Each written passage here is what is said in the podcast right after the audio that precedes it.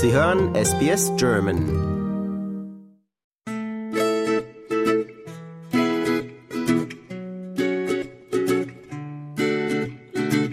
Hallo, liebe Hörer. Mein Name ist Alex ähm, und ich habe kürzlich angefangen, Brezeln zu verkaufen auf Märkten und ähm, mache das zusammen mit meinem Verlobten, so als kleines Nebenbusiness. Hallo Alex, herzlich willkommen. Ich freue mich, dass du dir heute Zeit genommen hast. Wie seid ihr denn überhaupt auf die Idee gekommen? Danke für die Einladung. Ich eigentlich ist es tatsächlich so ein bisschen über die Zeit entstanden. Ich glaube, es geht so oder ging uns beiden, meinem, meinem Verlobten und mir, wahrscheinlich so wie vielen, die jetzt länger nicht in der Heimat leben oder woanders im Ausland leben. Und man fängt an, was zu vermissen von zu Hause. Und ähm, ja, bei uns waren es tatsächlich bei beiden so das deutsche Bier auf jeden Fall und aber halt auch so die, die Bäckersachen, das Laugengebäck, was du halt so anders irgendwo nicht bekommst. Dann haben wir eigentlich angefangen, so immer mal wieder ein bisschen was, naja, so auszuprobieren und so amateurmäßig halt für den Eigenverbrauch. Und manchmal war es ganz gut, manchmal war es eher weniger gut. Also wir sind seit einem Jahr, leben wir jetzt in Australien und wir haben einen Freund, der ist seit 15 Jahren in äh, Australien, er ist auch Deutscher hat mittlerweile Familie hier und wir haben immer was mitgebracht, wenn wir zu Besuch waren. Und es waren dann halt immer so Kleinigkeiten wie mal Vanillekipferl oder ähm, jetzt halt dann eben auch Brezeln. Und da war eine ähm, relativ, ja, eine große Feier im Oktober bei denen. Und dann haben wir gesagt, komm, bringen wir mal einen Schwung Brezel mit. Das kam so gut an. Also die Leute, die waren wirklich ähm, komplett aus dem Häuschen und das hat uns so gefreut. Und naja, dann waren so Fragen wie, oh, wo kann man die denn kaufen? Oder ähm, kann man die bei euch bestellen? Und das hat uns dann eigentlich so ins, ins Überlegen gebracht. Und ich denke, das war dann auch so der ausschlaggebende Punkt, dass wir angefangen haben, ein bisschen zu recherchieren. Ja, was braucht man denn eigentlich, um das halt doch irgendwie mal so mehr als nur amateurmäßig zu machen? Haben wir unseren ersten Markt ein paar Wochen später gemacht und seitdem läuft es eigentlich ganz gut. Ich höre bei dir süddeutsche Wurzeln. In deinem Akzent kommt da auch der Brezel, die Tradition der Brezel her? Genau, ja. Also ich bin aus Mittelfranken, falls man es nicht hört. Und die Brezeln, die kenne ich eigentlich ja tatsächlich so von, von Kindheit. Und für uns ist das halt was ganz Normales. Und ich muss sagen, tatsächlich so, nachdem ich ein bisschen recherchiert habe, es gibt ja die schwäbischen Brezeln und die bayerischen Brezen. Die, die wir jetzt verkaufen, die sind tatsächlich so ein bisschen ein Mix weil ich muss gestehen, optisch sind die schwäbischen schon ein bisschen schöner, aber ja, geschmacklich würde ich dann doch sagen, stehe ich noch zu den bayerischen Brezeln. Was ist denn der Unterschied zwischen der schwäbischen und der bayerischen Brezel? Also es gibt wahrscheinlich mehrere Unterschiede, aber für mich der ausschlaggebende ist einfach die, die Optik. Die schwäbischen Brezeln, die haben so kleine dünne Ärmchen. Der Bauch ist natürlich auch dicker, also wesentlich dicker als jetzt die Ärmchen. Und die bayerische Brezel, die ist so ein bisschen ausgeglichener, da ist der Bauch zwar auch ein bisschen bauchiger, aber die, die kleinen Ärmchen, die sind nicht, nicht ganz so dünn.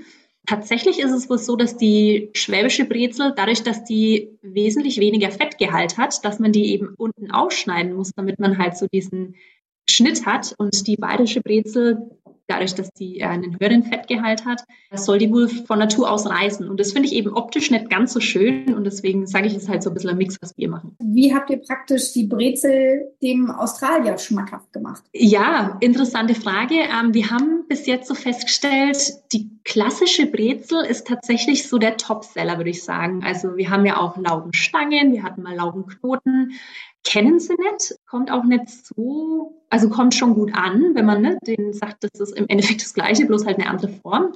Aber tatsächlich so der Topseller ist wirklich so die klassische Brezel.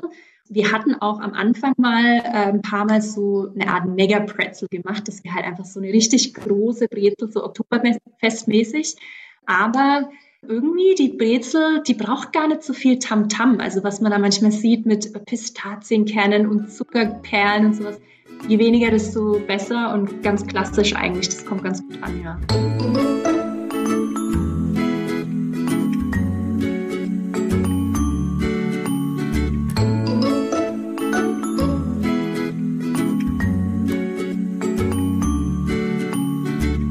Was war denn jetzt von der Business-Idee-Seite notwendig, um so ein Brezelgeschäft auf die Beine zu stellen? Ja, erstaunlich wenig, muss ich sagen.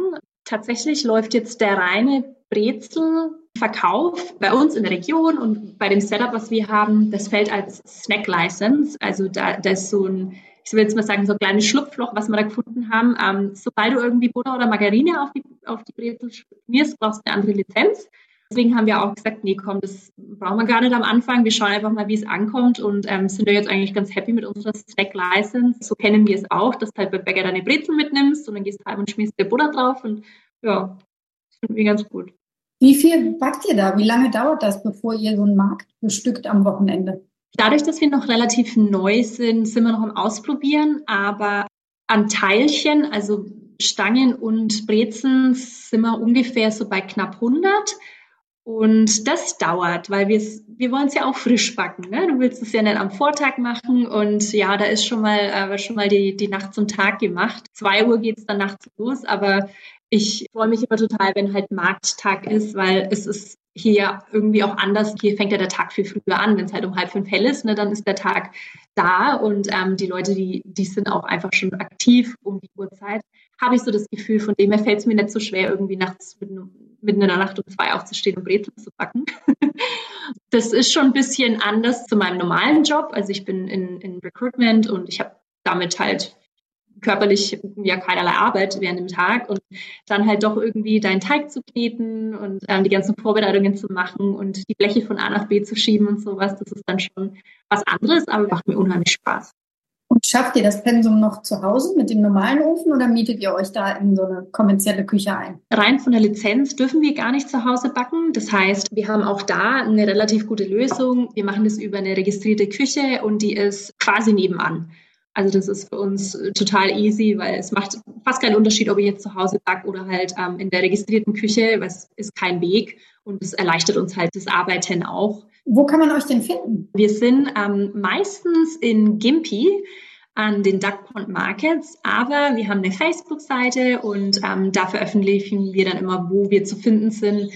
Aufgrund der frühen Aufstehzeit und der Vorbereitung haben wir jetzt eigentlich gesagt, wollen wir nicht großartig irgendwie noch eine Stunde oder zwei durch die Gegend fahren, weil Märkte fangen dann doch meistens spätestens um sieben Uhr morgens an und naja, mit Aufbauen und so weiter.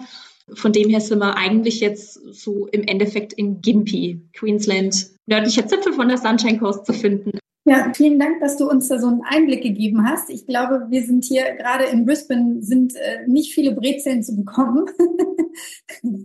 Und ja, man kauft dann immer auf Vorrat und friert ein. Und ähm, nachdem der große deutsche Discounter die aus seinem Sortiment genommen hat vor ein paar Jahren hier, kann man sich da auch zum Oktoberfest nicht mehr mit eindecken. ich glaube, ihr habt da wirklich eine gute, im wahrsten Sinne des Wortes, Marktlücke gefunden.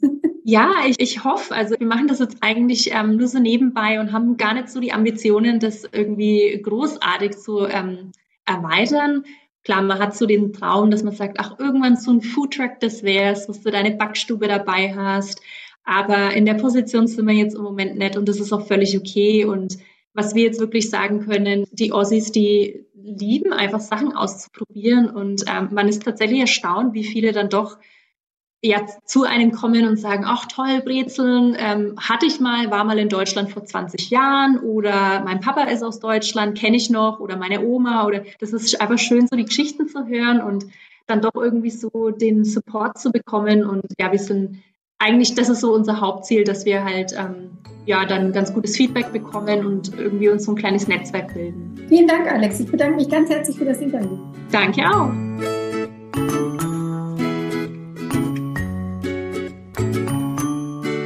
Katharina Lösche für SBS Audio.